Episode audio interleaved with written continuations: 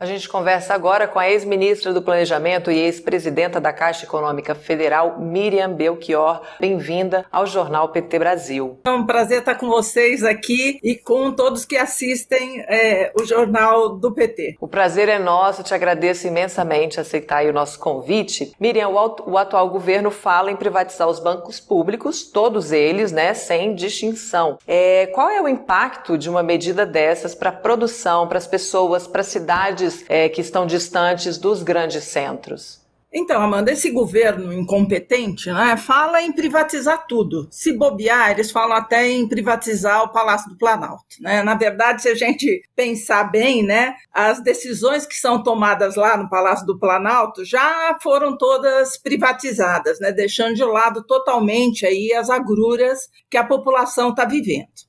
Amanda, a atuação dos bancos públicos federais é muito importante, pelo menos em quatro dimensões. Né? Então, eu queria falar um pouco, explicar um pouco né, onde é que atuam os bancos públicos. Né? A primeira é em fomento ao desenvolvimento econômico e social.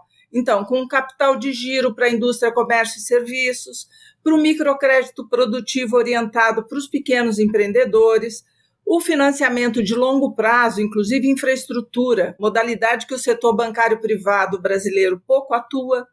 No crédito rural, 60% de todo o crédito rural do Brasil, que é bem grande, né, é feito no Banco do Brasil, e 69% do crédito habitacional é feito na Caixa Econômica Federal. Essa é a primeira dimensão, a do fomento ao desenvolvimento. A segunda é o fomento ao desenvolvimento regional. A gente sabe que o nosso país é desigual, é muito diferente o, o nível de desenvolvimento de cada região do nosso país. Então, a gente também, os, os bancos públicos atuam por essa capilaridade, né? Que eles abrem conta para os pobres, coisa que os bancos privados não fazem, e Além disso, ele tem uma rede em, em, todos os municípios praticamente do país, coisa que os bancos privados também é, se concentram nas maiores cidades. No caso da Caixa, a gente tinha até uma agência barco, né, que atendia a população ribeirinha na, no norte do país. Ele ia e vinha, vinha atendendo a população.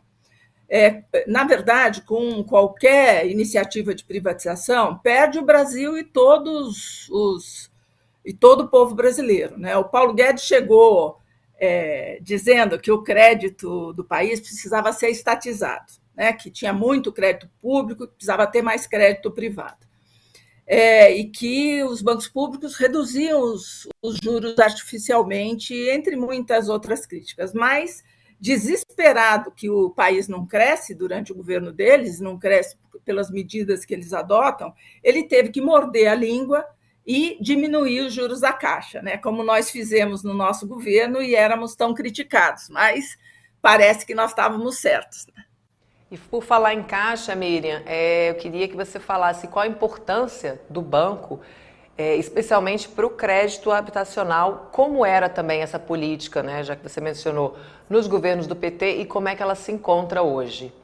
Então, como eu já disse antes, a Caixa é responsável por 69% de todo o crédito habitacional no país. Ou seja, de cada 10 pessoas que financiam um imóvel, 7 fazem isso na Caixa Econômica Federal. Né? Isso acho que dá uma boa medida é, da importância da Caixa nisso. E é, ela, essa é uma coisa é, muito antiga e tradicional da Caixa, né? e que ela manteve at através da história. Né? Nos nossos governos, nós sempre tivemos maior preocupação em garantir o acesso da população de baixa renda a direitos que ela tradicionalmente não tinha. Né? Foi um, os nossos governos foram esse foi um eixo central da ação dos nossos governos. Né? A habitação era um deles. Né? Por isso é que foi lançado Minha Casa Minha Vida, que tinha como principal diferencial garantir subsídios maiores às famílias com renda até R$ 1.800, porque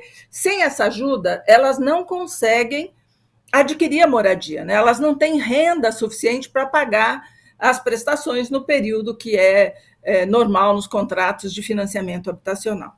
E a Caixa foi o operador principal do Minha Casa Minha Vida. Acho que 90, se não mais por cento, 90% ou mais do que foi contratado e executado pelo Minha Casa Minha Vida foi feito via Caixa Econômica Federal. Sem ela, a gente não teria contratado 4 milhões e 200 mil moradias e nem entregue 2 milhões e 700 mil, que beneficiaram cerca de 10 milhões de brasileiros. Né?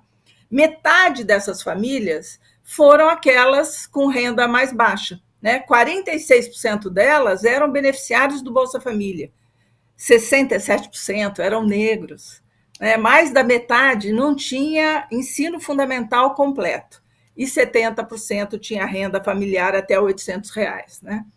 É, e o que acontece hoje é que foram zeradas as contratações para essa faixa de renda, que corresponde a 75% de quem precisa de casa no Brasil, do déficit habitacional. Ou seja, quem mais precisa de casa foi deixado de lado pelo atual governo. E a Caixa foi fundamental é, desse ponto de vista, né? porque com a Caixa é, o Brasil conseguiu atender a população que mais precisava de habitação.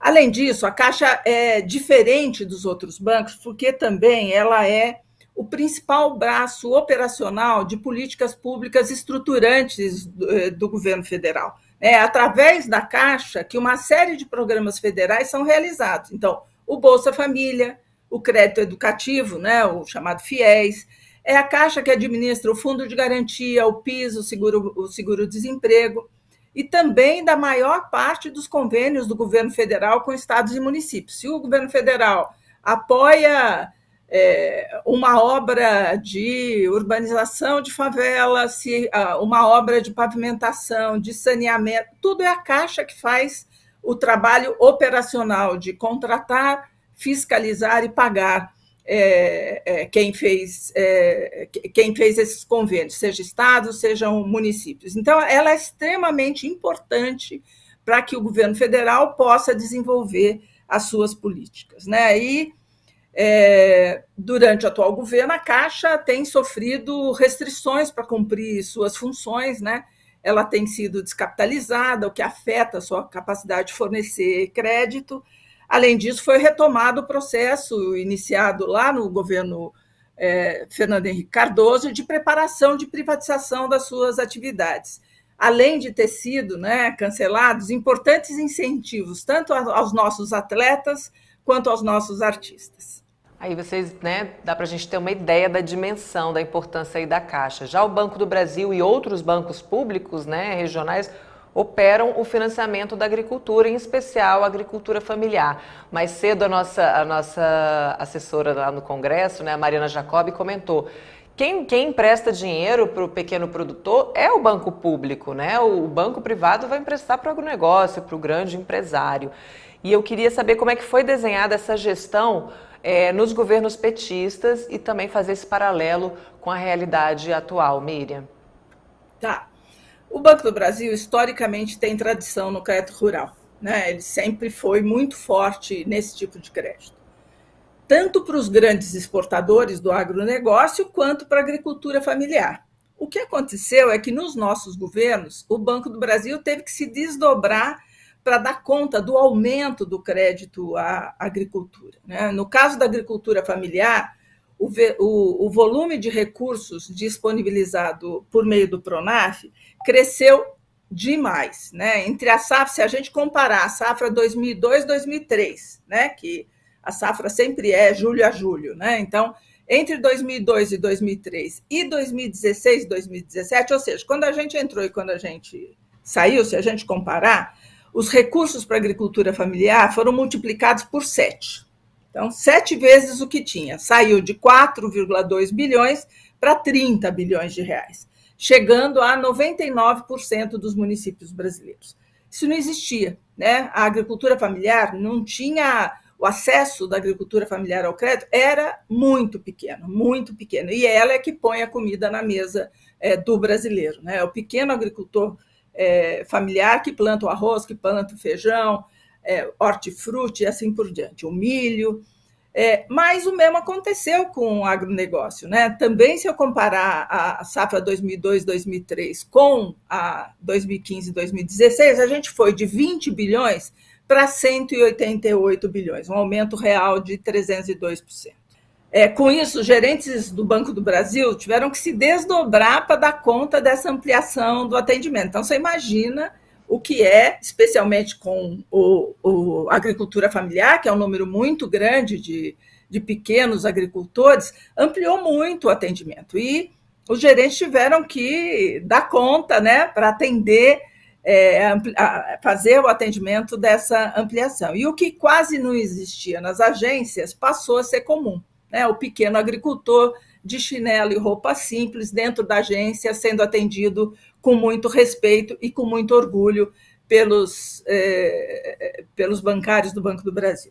É, e acho que é importante dizer que também o Banco do Brasil é, tem é, também uma atuação muito importante de crédito a micro e pequena empresa, né, um dos destaques da carteira do Banco do Brasil. Sem falar também aí nos importantes incentivos à cultura e ao esporte. Quem nunca viu a marca do Banco do Brasil na camiseta das nossas vitoriosas seleções de vôlei, né, Amanda? Não só nas camisetas, mas também em eventos culturais importantes, né? O João Ricardo Roque aqui, ele comenta é, que os bancos públicos, né, num eventual novo governo do presidente Lula, podem reestruturar essas formas de crédito para o setor cultural, né? Linhas de crédito semelhantes aí ao que tem da agricultura, mas sempre foi, sempre foi pioneiro, sempre foi tradição do Banco do Brasil, o financiamento ali na cultura e no esporte também. O Fernando do Pará, ele diz aqui, Miriam, saudade de você, melhor presidenta da Caixa. O Laureano Arantes Neto disse, vem para a Caixa, vem, pra, vem com a Miriam.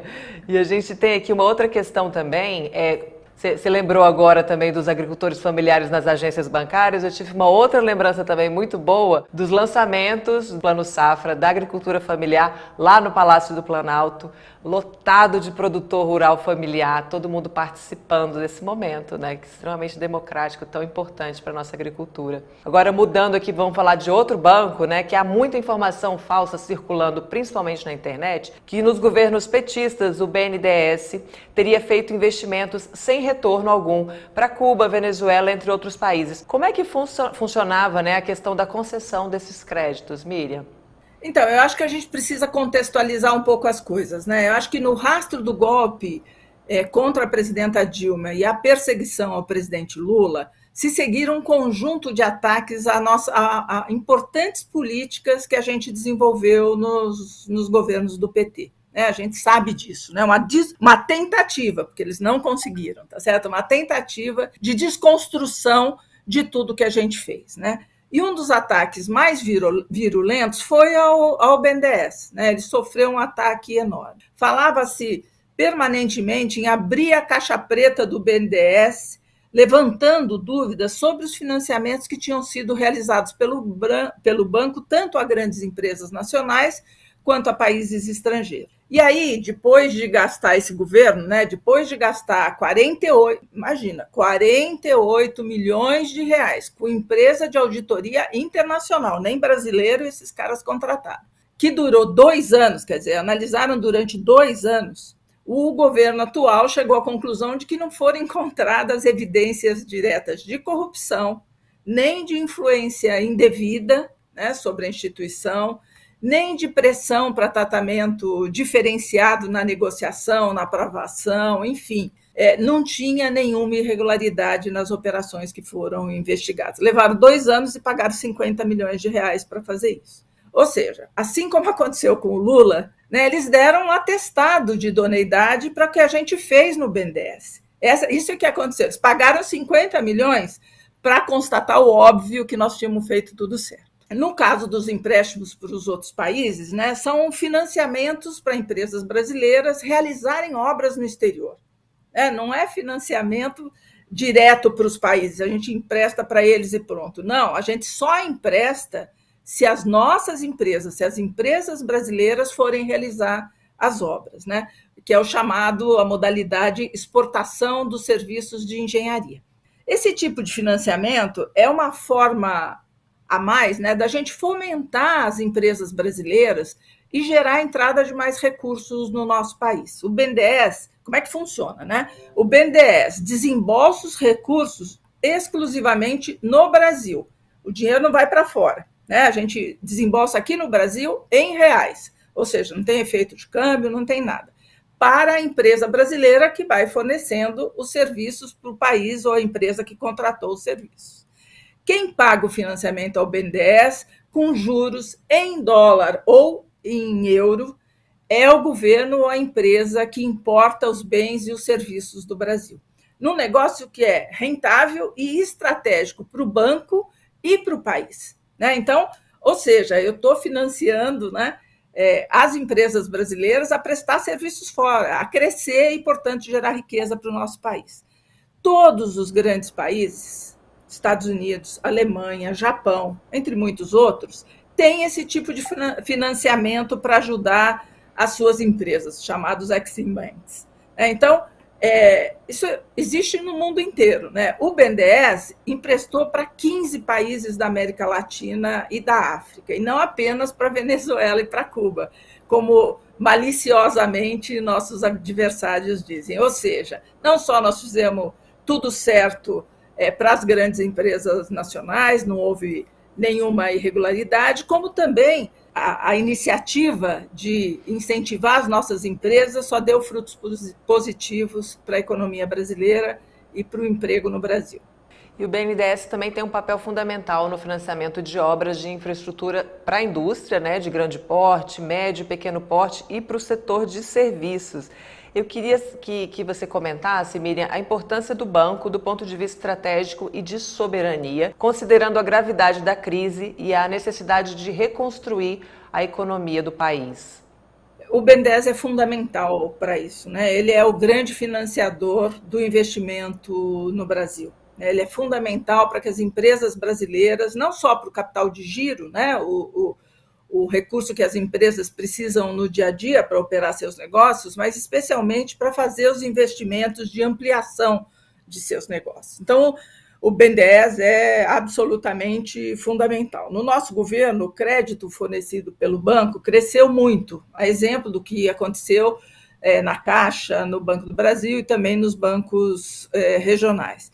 E cresceu para todos os tipos de empresa, para as grandes e para as pequenas. Claro que como era um norte do nosso governo, teve uma preocupação maior com as pequenas e microempresas que sempre tiveram mais dificuldade de acesso ao crédito. Para elas, inclusive, o BNDES criou o cartão BNDES, né, uma espécie de crédito pré-aprovado automático das empresas que simplificou e garantiu o acesso delas, é, dessas empresas ao crédito. O BNDES também é muito importante no financiamento da infraestrutura as usinas hidrelétricas, as eólicas, os metrôs e muitos outros investimentos desse tipo são financiados pelo BNDES. Então, se eu pensar é, no, no metrô de São Paulo, ele foi financiado com recursos do BNDES. Se você pegar o metrô do Rio, a mesma coisa. É, as hidrelétricas que foram construídas, que são construídas no país, né, foram no nosso governo especialmente, né, é, também, se não houver o financiamento, como é que o setor privado vai conseguir fazer os, investimentos, os gigantescos né, é, investimentos, né, que chegam na dezena de bilhões de reais, é, para comprar o maquinário necessário, fazer a construção, como é que as empresas privadas e públicas vão fazer isso sem o recurso do BNDES? Né? Então, ele é fundamental para isso. Né? E, para lembrar, lá na crise de, de 2008, né, quando quebrar os bancos americanos, né? E para que a crise, né, como dizia o nosso presidente, não passasse de uma marolinha no nosso país, foi criado no BNDES o Programa de Sustentação do Investimento, o PSI, reduzindo os custos de financiamento às empresas, exatamente naquela lógica anticíclica que eu falei lá no começo, né? Fundamental para é, sustentar o investimento mesmo num momento de, de crise como aquele. Desde o golpe de 2016 e ainda mais no atual governo, a contratação de financiamentos e, o, e os desembolsos do BNDES despencaram completamente, porque ele foi obrigado a devolver parte dos recursos que recebeu para financiar as empresas do país. Então, tinha uma previsão de devolução, mas ela foi muito antecipada. Com isso, o que aconteceu? Menos dinheiro dentro do BNDES para poder é, financiar as empresas brasileiras. Né? Além disso, é, um dos centros de atuação do BNDES passou a ser fazer estudos para privatização das empresas estatais, é, que são estratégicas para a soberania do Brasil, como a gente sabe, mas isso certamente é assunto para um outro dia, né? como a Petrobras a Eletrobras. Enfim, como a gente pôde ver, Amanda, os bancos públicos são essenciais para o desenvolvimento do nosso país. E com certeza voltarão a ser quando o PT voltar a governar o Brasil, que eu espero que não vai demorar muito. É isso, Miriam. Muito obrigada pelas suas explicações aqui para gente. Que essa semana é toda dedicada, né, ao tema das privatizações e você deu aqui uma aula para gente sobre bancos públicos e a importância para a soberania. Muito obrigada pela sua participação, por ter aceitado o nosso convite.